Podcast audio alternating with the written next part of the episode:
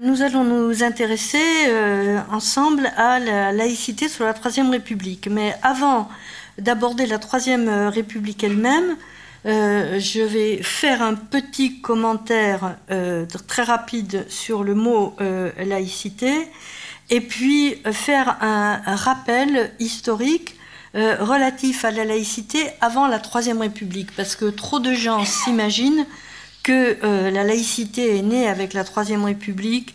Enfin, comme vous avez une conférence sur la Révolution, vous savez que non. Mais trop de gens euh, donnent à la Troisième République une importance encore plus grande qu'elle ne l'a été euh, à partir de cette République numéro 3. Alors, tout d'abord, quelques mots sur, sur le mot laïcité précisément. Euh, comme euh, René Raymond euh, l'avait souligné dans un livre intitulé L'invention de la laïcité de 1789 à demain, c'était un livre qui était paru en 2005.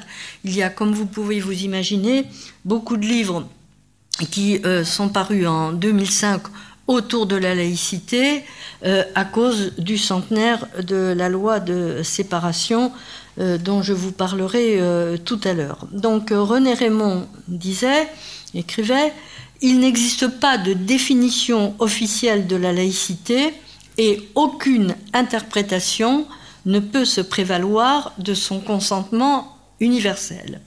Un autre historien, Claude Nicolet, qui était un, historien particulièrement intéressant parce que c'était tout à fait rare chez les historiens, il était à la fois spécialiste de la République romaine et à la fois spécialiste du euh, radicalisme et de la laïcité sous la Troisième République. Donc une double casquette euh, de deux époques totalement euh, opposées et cela vaut le coup d'être souligné.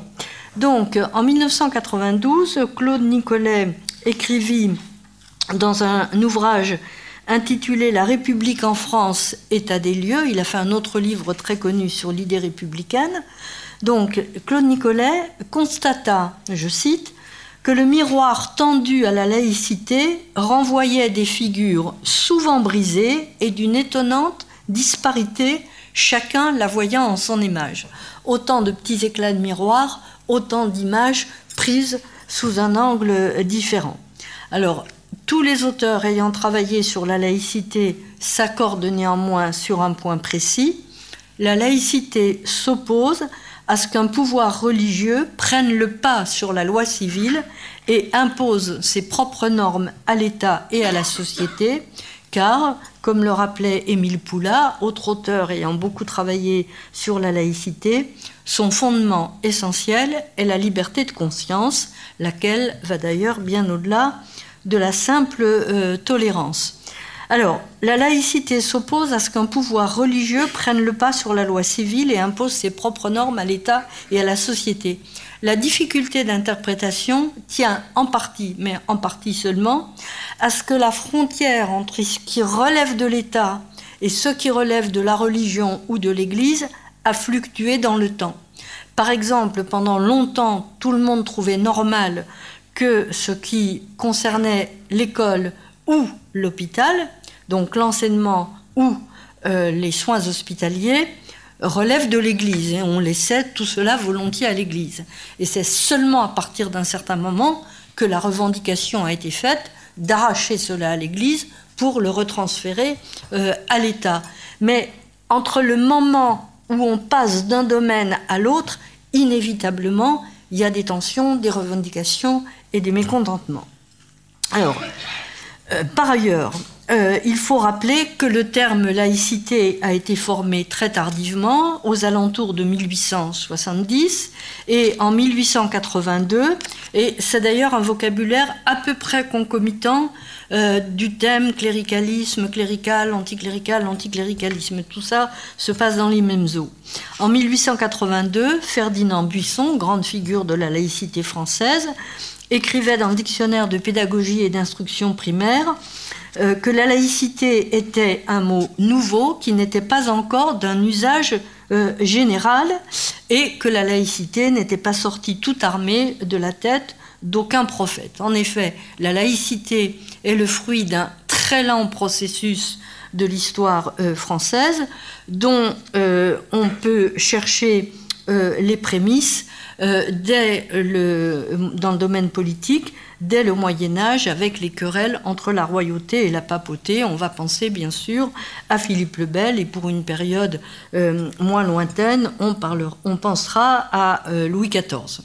Euh, il faut également chercher les prémices dans le domaine philosophique et idéologique dès la Réforme et la Renaissance, puis avec Descartes et Gassendi, puis avec Pierre Bell et enfin avec euh, les, les, Lumières. Mais les premières euh, mesures fondatrices de la laïcité, à une époque où donc le mot n'existait pas encore, ne furent prises qu'à partir de la Révolution elles sont donc bien antérieures à la loi du 9 décembre 1905.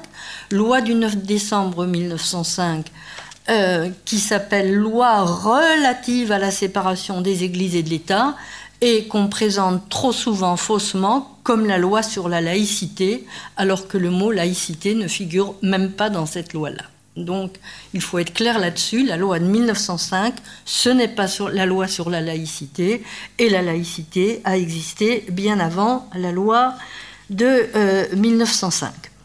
Euh, autre, autre, précision à donner à propos de la laïcité et de l'inscription de la laïcité dans les textes français, on, va voir un certain nombre de lois. Euh, enfin remontant à la Troisième République, mais la constitutionnalisation de la laïcité ne s'est faite qu'à partir de la Quatrième République. La Constitution du 27 octobre 1946 a été la première à présenter euh, la France comme une république indivisible, laïque, démocratique et sociale en 1946, c'était euh, dans l'article 1er de la Constitution, et cette formulation a été reprise euh, par le premier alinéa de l'article 2 de la Constitution de la Ve République du 4 octobre 1958. Donc, à la fois des choses très anciennes alors que le mot n'existait pas encore, et à la fois un mot créé tardivement dans notre langue, mais qui ne rentre dans le vocabulaire constitutionnel de la France qu'à une date, euh, somme toute, assez récente, 1946 puis 1958. Alors, créé euh, dans les faits à partir de la Révolution française, la laïcité n'a pas connu un chemin harmonieux, continu, toujours fait d'un progrès et d'une marche en avant. Et il y a eu, à cause de l'histoire euh, euh, politique heurtée de la France, euh, qui a connu de très nombreux régimes, hein, la une république, un consulat, un empire, une monarchie, deux monarchies constitutionnelles bon, différentes l'une de l'autre, une république, encore un empire, enfin une république. Donc une histoire de politique extrêmement heurtée, et au fur et à mesure de, ces régimes, tout ce qui avait trait à la laïcité connaissait des marches en avant ou euh, des marches euh, en arrière.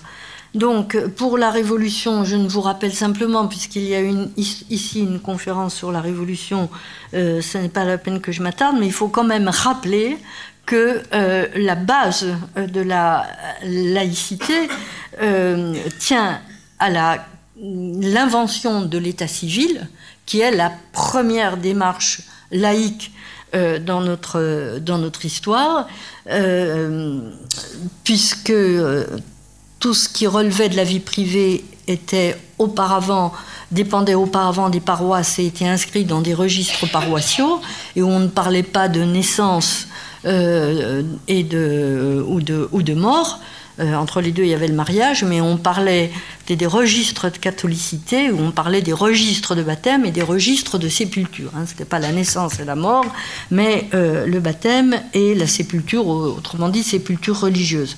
Euh, néanmoins, Auparavant, il y avait eu, mais c'est d'un autre registre, c'est d'un ordre plus symbolique, bien sûr, la Déclaration des droits de l'homme et du citoyen, avec le, fameux article 10, nul ne doit être inquiété pour ses opinions, même religieuses, pourvu que leurs manifestations ne troublent pas l'ordre public. L'ordre public étant une notion particulièrement floue euh, que rien ne définit et toutes les libertés sont suspendues au respect de l'ordre public en tout temps et en tout lieu, du moins dans l'histoire de, France.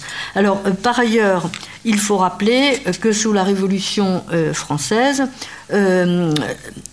euh, outre, le, outre l'état civil, le divorce a été euh, institué, ce qui veut dire que le mariage n'était plus considéré comme un sacrement, mais comme un contrat civil qui pouvait être rompu par les, par les contractants.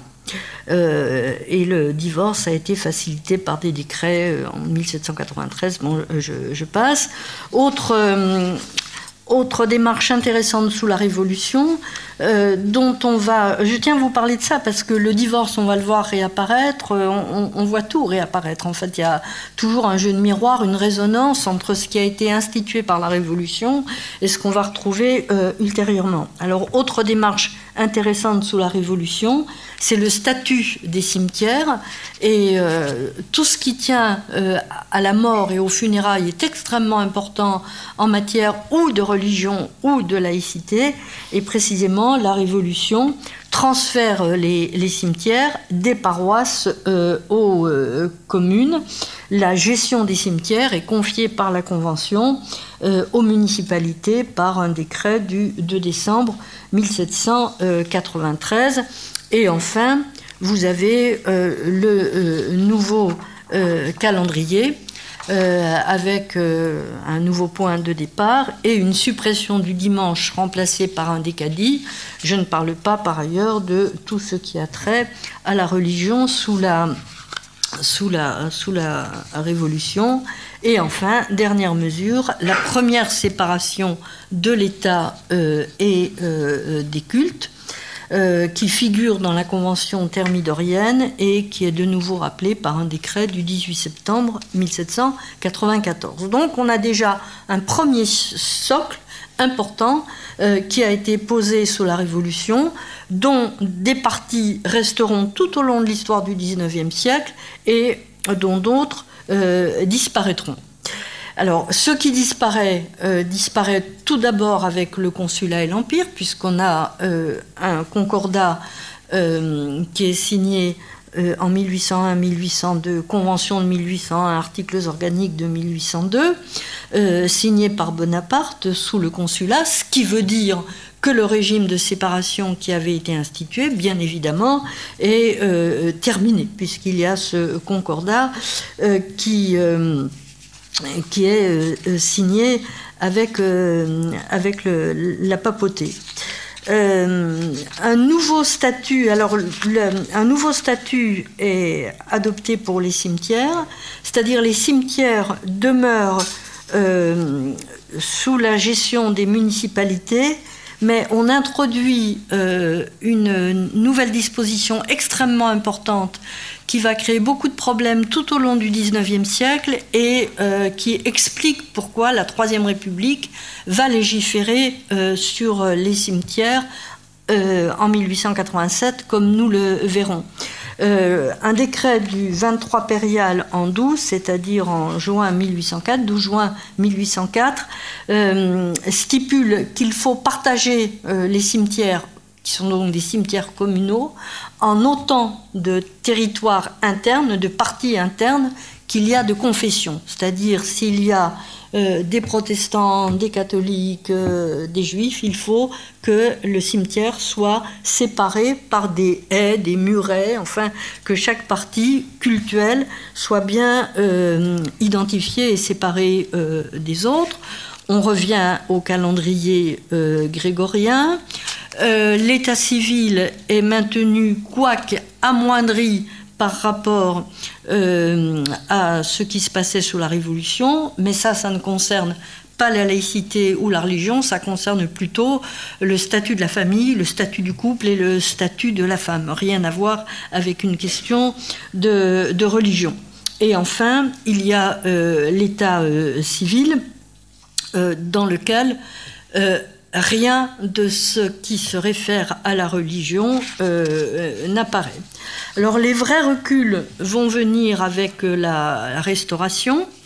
la Restauration qui garde le système des cultes reconnus, donc euh, outre l'Église, outre le culte catholique, les deux cultes protestants, luthériens et calvinistes sont reconnus. Euh, le culte israélite sera reconnu plus tard, mais néanmoins, euh, la restauration, la première restauration, fait de la religion catholique la religion catholique, apostolique et romaine est la religion de l'État.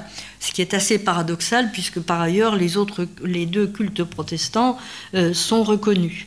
Mais les principaux, et là encore on va retrouver des choses qui renvoient à la Troisième République, le principal euh, recul arrive avec l'interdiction de travailler le dimanche, loi du 18 novembre 1814, et avec l'abrogation du divorce, loi du 8 mai 1816. Donc là, vous voyez, on recule euh, très nettement.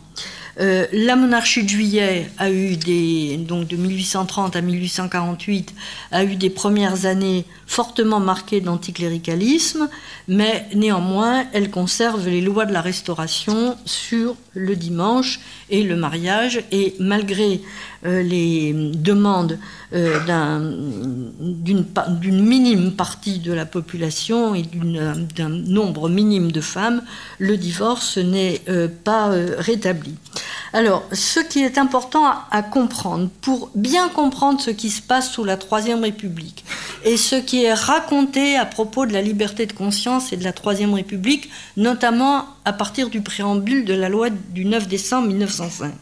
Il faut comprendre ce qui euh, se passait en matière culturelle pendant tous ces régimes, restauration, monarchie de juillet, euh, Seconde République, c'est une sorte de parenthèse, et Second Empire. Il y avait des cultes reconnus, donc le catholicisme, le culte luthérien et le culte réformé. Les autres cultes euh, qui n'étaient pas reconnus, donc tout d'abord, euh, n'avaient pas de, traitement euh, qui était versé à leur ministre du culte, mais surtout ils, étaient de grandes difficultés en matière de liberté. Pourquoi? Parce que durant toutes ces décennies-là, il n'existait pas de liberté de réunion, il n'existait pas de liberté d'association. On n'avait pas le droit de se réunir à plus de 20 personnes, on n'avait pas le droit de s'associer à plus de 20 personnes, et dès que ce nombre était franchi, les gens tombaient sous le coup de la loi pour une pratique illégale. Ce qui fait que des gens qui appartenaient à des cultes autres que luthériens, autres que réformés, autres que catholiques romains et apostoliques, c'est-à-dire des catholiques schismatiques, c'est-à-dire des protestants, anabaptistes, méthodistes, évangéliques, enfin tout ce que vous voulez, tous ces gens-là, dès qu'ils se réunissaient pour célébrer un culte, tombaient sous le coup de la loi, étaient poursuivis, étaient condamnés à des peines d'amende et, et à des peines de prison. Et trop souvent, des gens mal informés mettent euh, ces, condamnations à des peines d'amende, de prison, à ces manques de liberté, sur le dos, si je puis dire familièrement, du concordat. Rendre le concordat responsable de ces affaires-là. Or, si ce manque de liberté existait, c'était pas parce qu'il y avait un concordat, c'est parce qu'il n'y avait pas de liberté de réunion et pas de liberté d'association. Liberté de réunion et d'association qui n'interviendront que sous la Troisième République, 1880 pour les réunions, 1901 pour les associations. Donc il faut bien comprendre ces mécanismes pour mesurer ce qu'apporte réellement la Troisième République et en matière de laïcité et en matière de liberté, et pour bien mesurer ce dont les régimes antérieurs se rendaient, avec ou sans guillemets, coupables euh, en matière de, euh, de, liberté. Donc voilà, je vous ai brossé aussi rapidement que possible euh, un tableau assez schématique de ce qui existait avant pour qu'on puisse maintenant vraiment mesurer ce qui se passe à partir de la Troisième République. Alors, euh, comme, comme vous le savez, la Troisième République arrive euh, après la défaite de Sedan du 2 septembre 1870, la proclamation de la République à Paris euh, le 4 septembre. Vous savez qu'ensuite il y a la Commune, commune qui elle-même prononce une séparation de l'Église et de l'État le 3 avril 1871 et laïcise les écoles. Mais ceci ne se passe qu'à Paris, puisque il y a bien eu quelques communes provinciales, au Creusot, à Marseille, à Narbonne, à Toulouse, mais ça a été des communes extrêmement euh, temporaires, vite réprimées qui n'ont pas eu le, le temps de prendre beaucoup de mesures. Donc ces mesures-là, elles ont existé à Paris et la laïcisation des écoles parisiennes, d'ailleurs, s'est faite arrondissement par arrondissement et ça a été très inégal d'un arrondissement euh, à l'autre. Après la commune et l'écrasement de la commune, euh, et à partir des élections, et dès les élections d'ailleurs de février 71, qui précèdent l'écrasement de la commune, euh, est élue une chambre qui est en fait une chambre dont la majorité se trouve à droite et à l'extrême droite. Parce que euh, ces élections se sont faites sur le mot d'ordre vous voulez la paix ou vous voulez la guerre. La majorité voulait la paix. Or, les gens qui voulaient la paix, c'était les monarchistes et, euh, enfin, d'une manière générale, la droite et l'extrême droite, alors que les républicains, euh, qui étaient très défense nationale, pensaient à Gambetta, etc., voulaient euh, la guerre par honneur. à l'époque, la, la, gauche républicaine était extrêmement patriote. Le, le, passage du patriotisme confondu avec le nationalisme se fait vers la fin du siècle. Années 70-80, la gauche républicaine est extrêmement patriote. Il n'y a qu'à penser à des gens comme Gambetta, comme Paul Bert, euh, etc. Donc, euh, là, on est dans l'année 71. On a une euh, chambre qui est à droite et à l'extrême droite. Et donc, il n'est pas question qu'il se passe quoi que ce soit de positif en matière de euh, laïcité. Euh, très vite, après la chute de Thiers de, en, 1873, on a affaire à ce qu'on a appelé la République des Ducs et la République de l'ordre moral avec le maréchal de MacMahon. Donc, il faut attendre les dernières années de la décennie 70-79 pour que la laïcité puisse euh, commencer à, se, construire. Euh, et ceci commence véritablement après euh, la, crise du 16 mai 1877, où le, qui est une crise politique, où le maréchal de MacMahon Certains historiens interprètent ça comme un coup d'État larvé, d'autres contre un coup de force bon, qui, a, manqué. Euh, le maréchal de MacMahon contraint plus ou moins euh, son président du, du, Conseil, Jules Simon, à démissionner, dissout la Chambre avec l'accord du Sénat.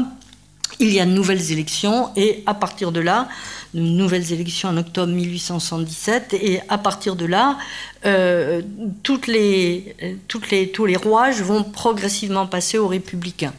Euh, la Chambre des députés, le Sénat, les conseils généraux, un nombre de plus en plus grand de municipalités et enfin le 30 janvier 1879, pardon, euh, le, le, maréchal de MacMahon démissionne et est remplacé par Jules Grévy. Donc là, dernier rouage, la présidence de la République. Là, on a un pays qui est entièrement aux mains des républicains. Enfin, quand je dis aux mains des républicains, c'est pas péjoratif, bien sûr.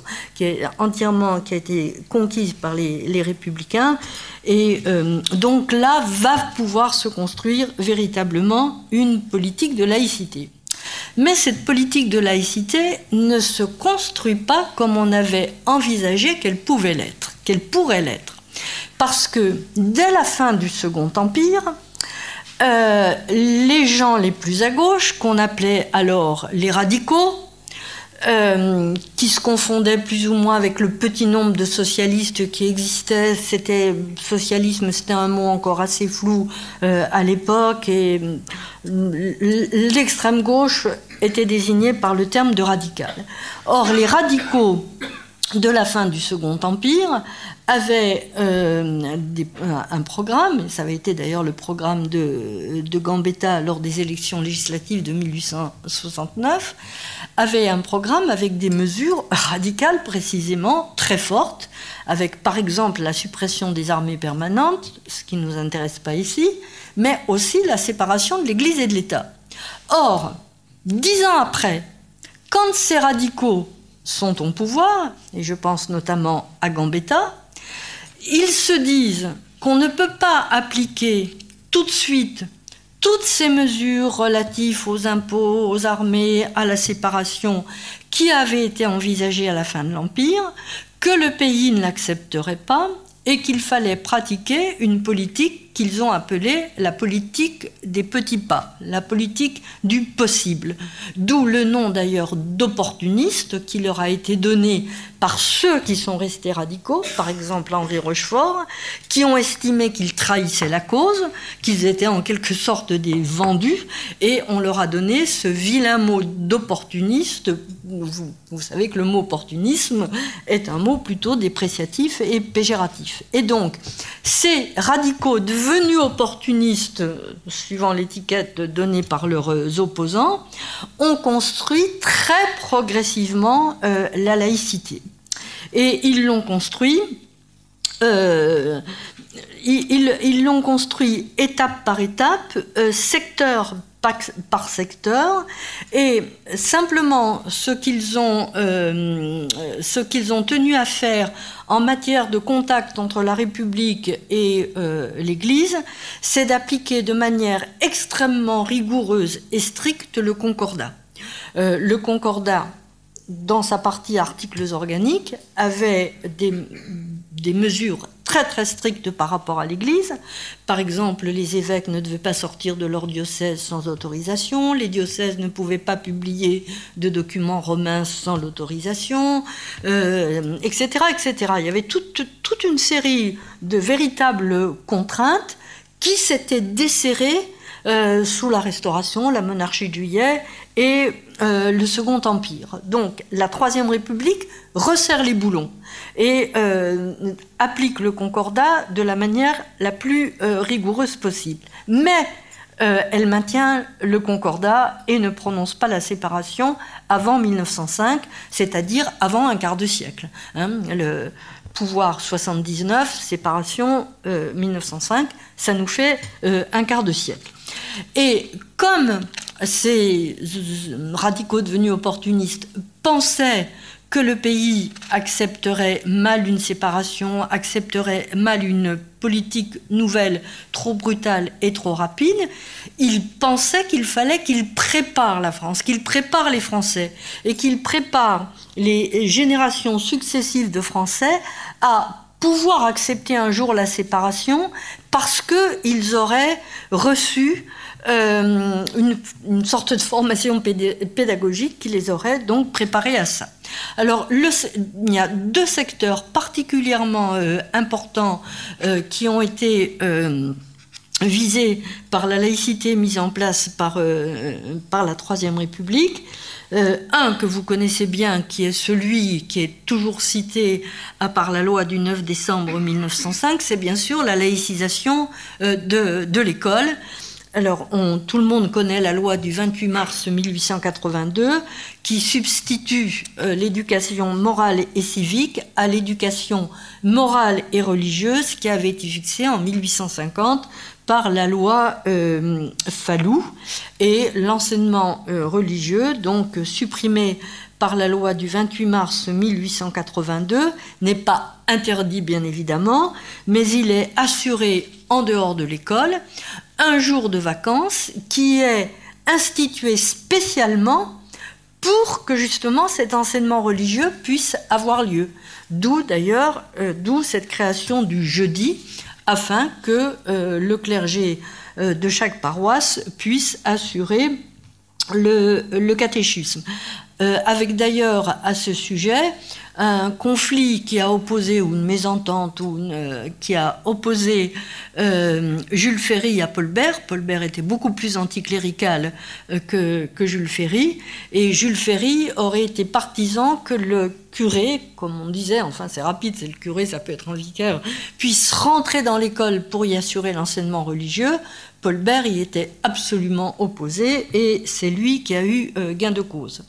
Alors, si cette loi du 28 mars 1882 est bien connue, il y en a, une autre qui l'est beaucoup moins, c'est la loi du 30 octobre 1886, dite loi Goblet, G-O-B-L-E-T, René Goblet, euh, qui était euh, cette année-là, enfin qui était à cette époque, ministre de l'instruction euh, publique et probablement des cultes aussi, puisque souvent ça a été associé. Et cette loi du 30 octobre 1886 interdit, alors là il faut être très attentif à ça, interdit de recruter des instituteurs congréganistes pour les écoles publiques. Ça peut surprendre quand on entend cela, parce que beaucoup de gens ne savent pas que jusqu'à cette loi de 1886, les écoles communales, donc les écoles publiques, n'avaient pas forcément des enseignants laïcs, laïcs au sens de non clair, et que les communes passaient très fréquemment des contrats avec des congrégations religieuses pour recruter des enseignements, des enseignants qui faisaient cours donc à l'école communale. Alors pour les écoles de garçons, c'était très souvent les frères des écoles chrétiennes, principale congrégation. Il y avait aussi les frères de Saint-Gabriel, enfin il y avait différentes congrégations. Pour les filles, euh, c'était souvent euh, la congrégation des filles de la charité. Donc la loi du 30 octobre 1886 interdit le recrutement maintenant, donc interdit aux communes de passer des contrats avec ces congrégations et de recruter des enseignants pour, euh, leurs écoles. Avec une petite différence qui est aussi intéressante à souligner euh, entre les écoles de garçons et les écoles de filles, c'est que cette loi Goblet laisse un, un délai de 5 ans aux instituteurs congréganistes pour quitter les écoles communales 5 ans. Au bout de 5 ans, il ne doit plus y avoir aucun enseignant congréganiste dans les écoles, mais ne fixe aucun délai pour les écoles de filles. Pourquoi? Parce que euh, pour remplacer les congréganistes, il faut bien qu'il y ait des instituteurs laïcs ou des institutrices laïques, donc il faut qu'ils ou elles soient formés. Or, il y avait des écoles normales de garçons depuis la loi Guizot de 1833, et les écoles normales de filles n'avaient été créées que par une loi Paul Bert de 1879, et encore avec de toutes petites promotions. Donc il faudrait du temps pour remplacer dans les écoles de filles toutes les institutrices congréganistes par des institutrices laïques, et après 1900, on aura encore des écoles communistes, communales pardon, avec des institutrices euh, congréganistes. Donc voilà pour les, pour les, pour les écoles. Et euh, ces lois de 82 et 86 sont bien sûr complétées ultérieurement, mais au moment euh, des, des, ministères du ministère de Défense républicaine avec Valdec-Rousseau et puis ensuite avec le ministère Émile Combes en 1904 par les lois de la loi de 1901 sur les associations, dont le titre 3 est entièrement euh, consacré aux congrégations qui sont en quelque sorte mises en dehors de la loi, puisque les associations peuvent se créer même sans autorisation, alors que les congrégations, elles, doivent obligatoirement avoir une autorisation. C'est une affaire juridiquement euh, un peu complète. Et hum, il, y avait, il se trouve qu'il y avait un certain nombre de, maisons mères religieuses qui avaient reçu une autorisation, qui auraient dû la demander, à cause d'une loi de la restauration d'ailleurs, qui auraient dû la demander pour chacun de leurs établissements, mais qui ne l'avaient pas fait. Donc il y avait beaucoup d'établissements non autorisés, de maisons mères autorisées qui ont dû fermer, et d'autres maisons qui n'étaient carrément pas autorisées. Donc première fermeture euh, d'écoles religieuses, et puis ensuite la loi du 7 juillet 1904 qui interdit à toutes les congrégations d'enseigner. Plus aucun enseignant congréganiste, ne, plus aucun congréganiste ne doit enseigner en France, mais comme il y a un délai de 10 ans qui est laissé, 1904-1914. En 1914, on a eu autre chose à faire que vérifier si toutes les congréganistes avaient bien quitté leurs écoles pour être remplacées par des institutrices laïques dans des écoles congréganistes. Vous voyez, il y a des affaires compliquées entre école laïque, école congréganiste, enseignants congréganistes, euh, enseignants, euh, enseignants euh, laïques. Alors, il y a une autre mesure de laïcisation, enfin de laïcité, de laïcisation qui est aussi importante que celle des écoles, mais dont on parle beaucoup moins, c'est la laïcisation des hôpitaux,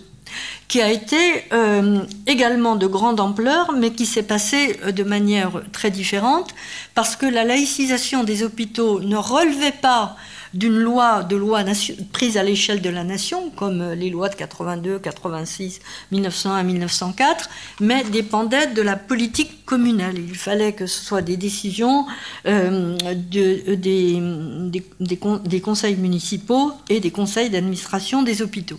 Alors la laïcisation des hôpitaux a commencé par des mesures de type euh, assez symbolique, par exemple le retrait des crucifix euh, dans les salles euh, de, malades, euh, également suppression des postes d'aumôniers, changement de nom, ce qu'on appelle changement de nomastique, d'hôpitaux ou de salles à l'intérieur des hôpitaux, mais on peut observer, par exemple notamment à Paris, qu'un certain nombre d'hôpitaux était-ce à cause de la tradition, était à cause de l'ancienneté? Un certain nombre d'hôpitaux laïcisés ont conservé euh, leur nom, par exemple Hôpital Saint-Louis, Hôpital Saint-Antoine, Hôtel Dieu, et vous avez des hôtels Dieu un petit peu partout dans différentes villes euh, de France.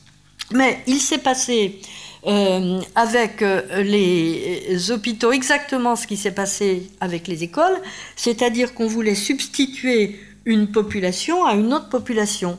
Ici, non pas une population d'enseignants, mais une population de soignantes, de soignants et surtout de soignantes. Donc, remplacer les infirmières religieuses, souvent là encore des filles de la charité, également les filles de Saint Thomas, bon, il y a un certain nombre de congrégations, les remplacer par des infirmières laïques. Mais là encore, il fallait créer des écoles écoles d'infirmières euh, qui sont créées annexées à des hôpitaux à partir des années 1880 pour que progressivement euh, des infirmières laïques puissent remplacer des infirmières religieuses. Et ça, ça s'est fait sur un rythme assez, assez lent. Euh, dans les années 1960, il y avait encore des hôpitaux publics où le personnel hospitalier était constituée par des, par des religieuses. Et on m'a signalé le cas d'un certain nombre d'hôpitaux où euh, le remplacement des religieuses par des laïcs s'était en réalité fait par, par la chute des vocations de religieuses.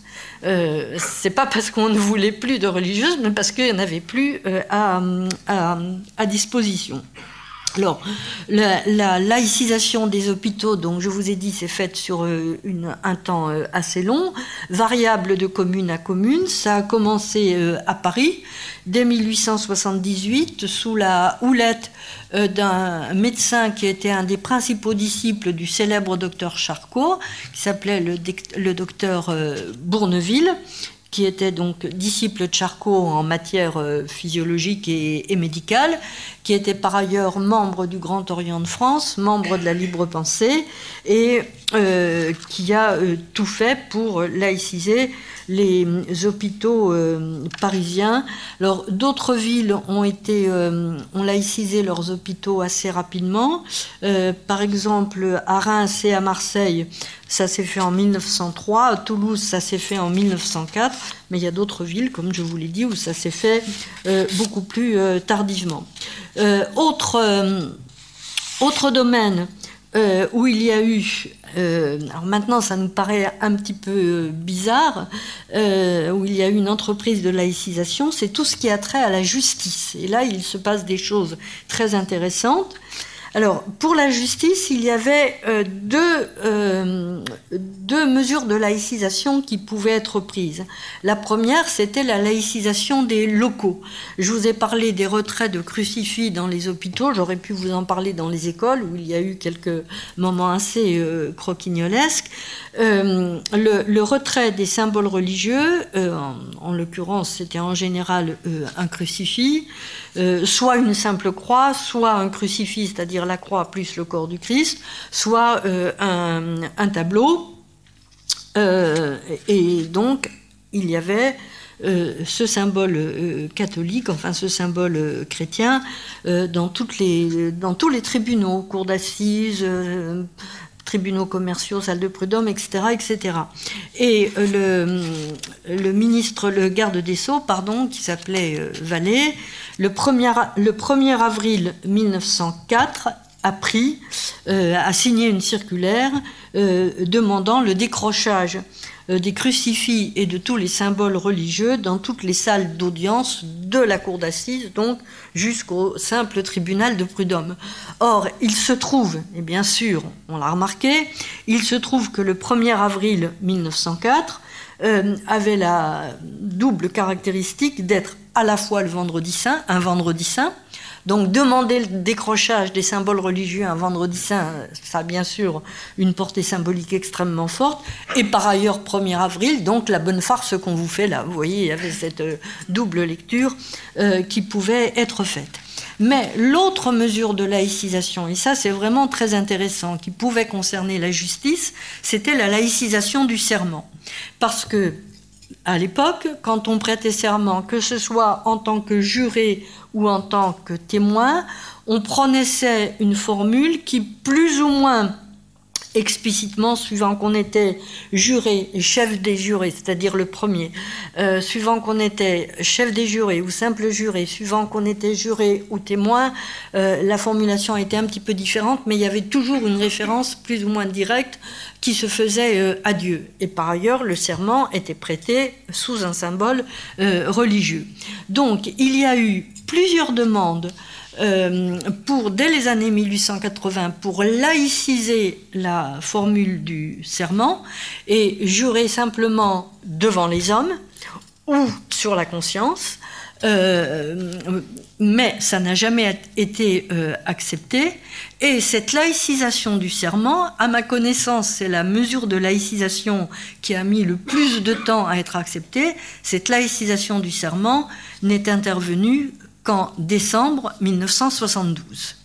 Et cette euh, laïcisation, au moment où euh, cela a été débattu dans les années 80 euh, et au-delà, cette laïcisation du serment donnait lieu à des débats philosophiquement extrêmement intéressants, parce que la question était soulevée, enfin la question soulevée était de savoir si un athée enfin, si quelqu'un qui ne jure pas devant Dieu, et euh, plus spécifiquement si un athée, donc ne croit pas en Dieu, si on peut faire confiance à sa parole. Est-ce que quelqu'un qui ne craint pas de châtiment dans l'au-delà euh, peut se montrer euh, euh, habité par la vérité dans le monde de la justice. Ça a donné lieu à des débats euh, philosophiques euh, et juridiques et, législatifs extrêmement intéressants à lire. Alors, voilà, il y a une dernière, pardon, il y a en, matière de, de services publics ou de secteur de l'État, il y a un autre domaine encore à mentionner, c'est ce qui concerne l'armée. Alors là encore, avec des suppressions de postes d'aumôniers, euh, et surtout avec la fin des dispenses. Alors, vous avez peut-être entendu parler de ce qu'on a appelé la loi Curé-Sacodo, qui renvoie à la loi de 1889, où euh, les élèves séminaristes euh, n'étaient plus dispensés de service militaire, mais devaient partir faire leur service militaire avec tous les jeunes gens de leur classe quand on mentionne cette loi Curé-Sacodo, euh, souvent on omet de mentionner que les élèves séminaristes n'étaient pas les seuls exemptés euh, du service militaire. Euh, par la loi, de 1800, la loi militaire de 1872 et les lois antérieures, mais que les élèves instituteurs, les élèves des écoles normales supérieures, les élèves des écoles des beaux-arts, bref, les élèves de Polytechnique, tous les jeunes gens qui faisaient des études considérées comme des études supérieures, les destinant, soit au professorat, soit à un métier d'ingénieur pour l'État, soit donc euh, euh, à un ministère pastoral à une époque où les cultes étaient reconnus, tous ces jeunes gens-là étaient dispensés de service militaire.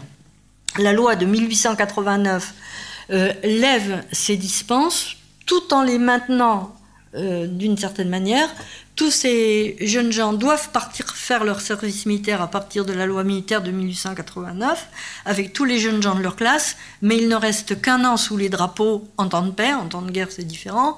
En temps de paix, ils ne doivent rester qu'un an sous les drapeaux, alors que les autres restent trois ans pour pouvoir euh, continuer leurs études. Et c'est la loi de 1900, la loi militaire de 1905 qui a provoqué beaucoup de débats pour une autre question, euh, qui euh, mettra tout le monde exactement sur un pied d'égalité. La loi de 1905 est celle qui réduit le service militaire à deux ans. D'où les nombreux débats, parce que c'était deux ans au lieu de trois. Jean Jaurès a beaucoup parlé à, ce sujet. Et donc maintenant, tous les jeunes gens qui fréquentent euh, un grand séminaire, une école normale d'instituteurs, une école normale supérieure, tout le monde fait deux ans de service militaire, euh, point. Et puis après, en 1913, on repasse à un service militaire de, euh, trois ans. Alors, avant de passer euh, à la loi de, séparation, euh, qui est le, clou du spectacle en quelque sorte, il y avait un, autre secteur euh, important pour la laïcité et la laïcisation dont il faut parler et qui ne concerne plus cette fois-ci des secteurs de l'État, qui ne concerne plus des services publics, mais qui se rapporte à la société et euh, à la famille. Alors là encore, ce qu'il faut bien comprendre, parce qu'on entend beaucoup de, il y a manifestement beaucoup de fausses idées liées à euh, la liberté de conscience avant la loi de 1905, à cause du préambule qui instaure la liberté de conscience.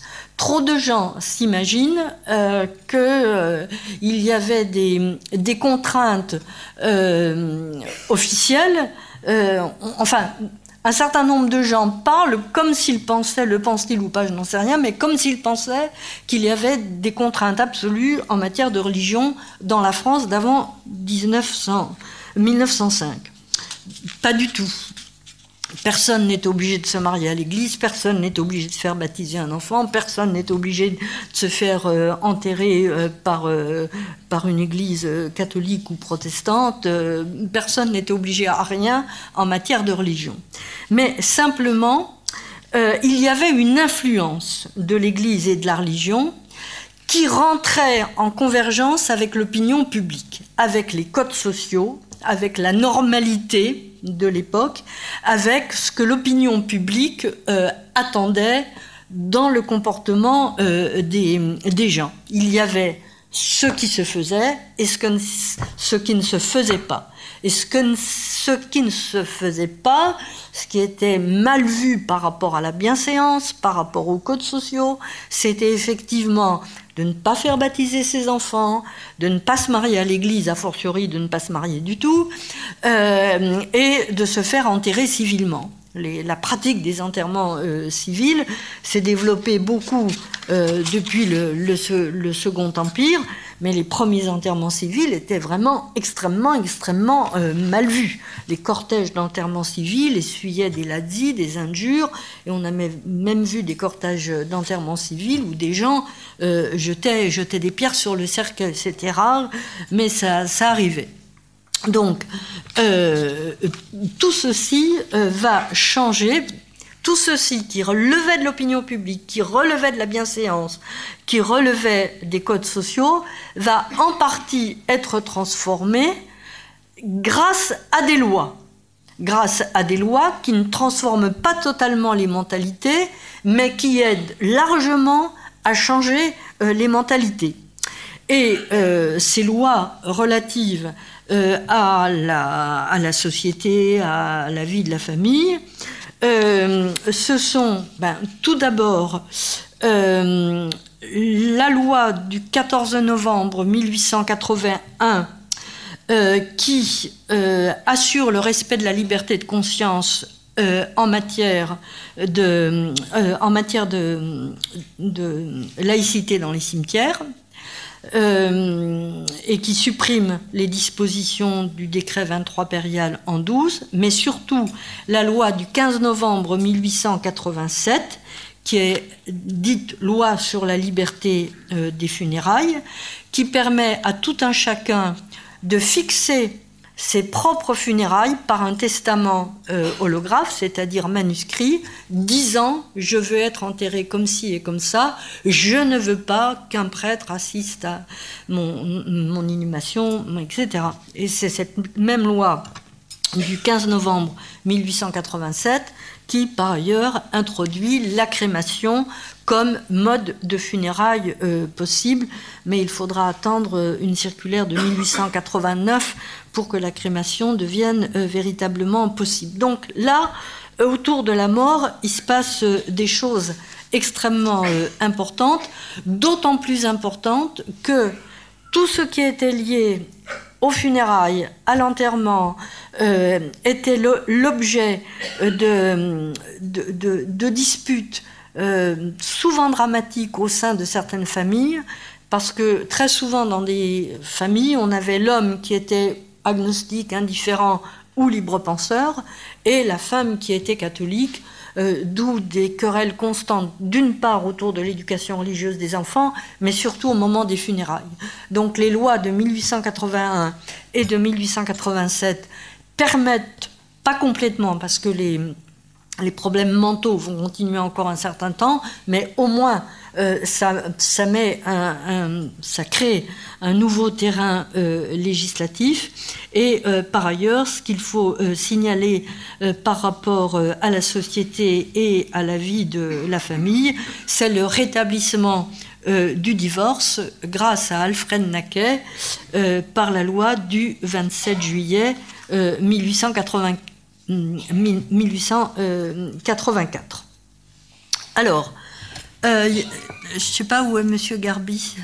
Ah, on a encore un peu de temps ou un petit peu?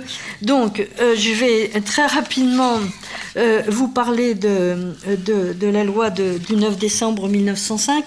Alors, pendant toutes, ces décennies-là, toutes ces années dont je viens de, vous parler, il y avait une très forte propagande en faveur de la séparation, au début on disait de l'Église et de l'État, puis progressivement on a dit des Églises comme dans la loi.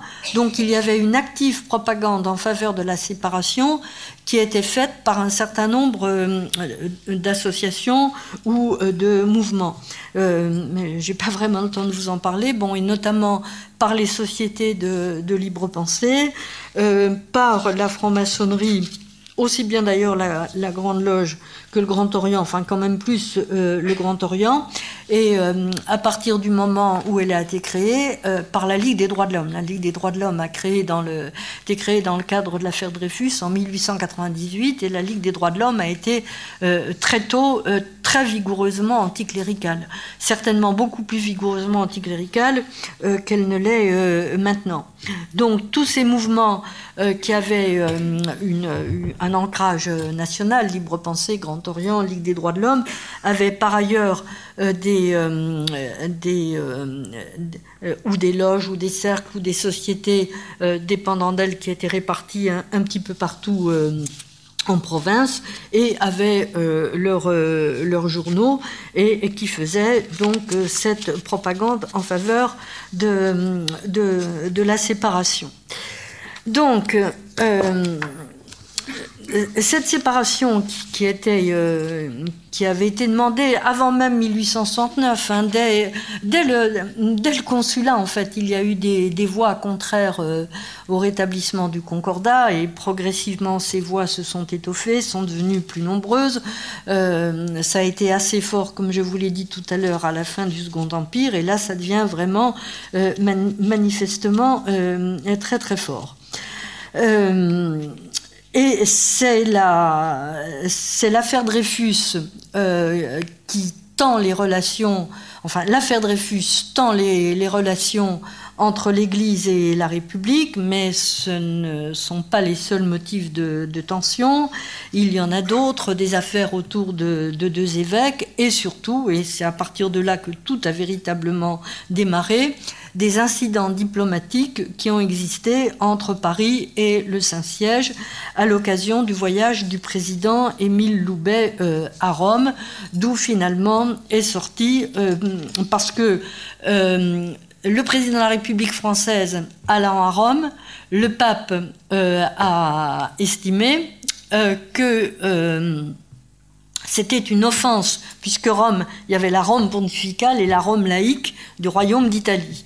Et le pape a estimé que le président de la République française, la France étant la fille aînée de l'Église, la France étant en régime concordataire, le pape a estimé que la visite d'un président de la République française à un roi d'Italie était une offense qui était faite à la Rome euh, catholique. Euh, D'ailleurs, le président de la République avait euh, envisagé une visite également euh, officielle avec le pape, ce qui a été euh, refusé. De là, tout s'est envenimé et il y a eu rupture des relations diplomatiques entre Paris et le Saint-Siège. Et c'est cette ultime euh, tension, cet ultime épisode qui va aboutir à la loi de séparation.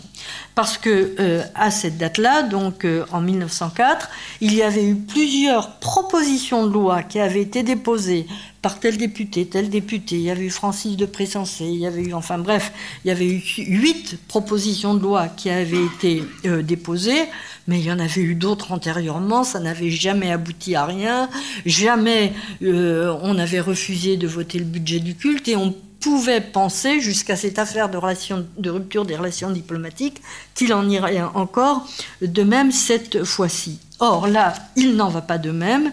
La situation entre Rome et, la Rome catholique pontificale et la République française a tourné tellement mal que la commission qui est mise en place pour examiner toutes ces propositions de loi et faire une synthèse, euh, va finalement aboutir euh, à quelque chose euh, d'effectif qui va être cette, cette loi du, du 9 décembre. Alors, pour dire rapidement les grandes lignes directrices de la loi, il faut, je le répète, je l'ai dit tout à l'heure, rappeler en quoi elle se rapporte à la laïcité, en quoi elle ne s'y rapporte pas, et souligner que le mot de laïcité ne figure absolument pas dans le texte de cette loi concernant la séparation des églises et euh, de euh, l'État dont on a pu dire, enfin on a pu dire à propos de cette loi que ce n'est d'ailleurs pas une vraie loi de séparation, comme cela peut se passer par exemple aux États-Unis, car si tel était le cas, s'il y avait vraiment une séparation entre la République et les Églises, il n'y aurait pas tant d'articles relatifs à l'organisation et à la vie euh, des cultes euh, qui font euh, une grande partie du texte de la loi. Et c'est pourquoi d'ailleurs un, sénateur au mois de décembre très peu de temps avant le, vote définitif du texte, un sénateur avait demandé qu'on n'appelle pas cette loi loi de séparation, puisque ce n'en était pas vraiment une, mais une loi sur les nouvelles relations entre euh, l'État et euh, les églises. Mais il se trouve que l'expression séparation des églises et de l'État était devenue une sorte de slogan politique qui était scandé, qui était lancé euh, dans la vie politique depuis plusieurs décennies. C'était une, formule, slogan qui avait pris trop d'importance pour être rejeté au profit d'un intitulé plus pertinent. Alors la caractéristique essentielle euh, de, cette loi, qui est une loi extrêmement technique, c'est qu'elle assure le passage d'un régime à un autre type de régime. On avait un régime cultuel euh, sous lequel euh, les affaires des cultes étaient régies par des organismes qu'on appelait les fabriques. On parlait aussi des conseils de fabrique, avec par exemple les marguilliers, des mots que vous connaissez peut-être. Donc la gestion des cultes ne va plus se faire par ces fabriques dépendant euh, d'une loi votée sous l'Empire, mais va passer à des établissements publics du culte euh, qui vont pouvoir exister grâce à la loi sur les associations de 1901. C'est vraiment quelque chose de très technique qui fait passer la gestion des cultes d'un type d'établissement à un autre type d'établissement. C'est ça la caractéristique essentielle euh, de, cette loi. Euh, ceci entraînant le fait euh, qu'il n'y a plus de budget des cultes et que les ministres, pasteurs, rabbins, les rabbins depuis 1831-1832 ou prêtres de l'Église catholique ne, sont plus payés. Donc, bien que euh, le, vrai caractère de cette loi soit cette disposition technique, en réalité, ce que l'opinion a retenu, c'est tout à fait euh, autre chose. Et ce qu'on a retenu, c'est d'abord l'intitulé des principes qui figurent dans le titre premier. Bon, vous les connaissez tous. La République assure la liberté de conscience, article premier. Et puis ensuite, euh, l'article sur le fait que la République euh, ne, salarie, et ne subventionne euh, aucun culte.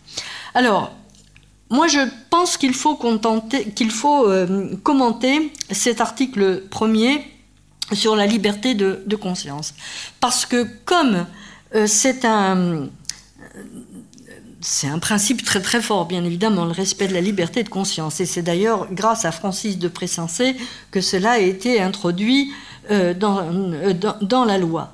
Mais comme c'est rappelé dans la loi, on s'imagine facilement que si on dit maintenant la République assure la liberté de conscience, ceci signifie qu'elle ne l'était pas avant. Or, elle l'était avant.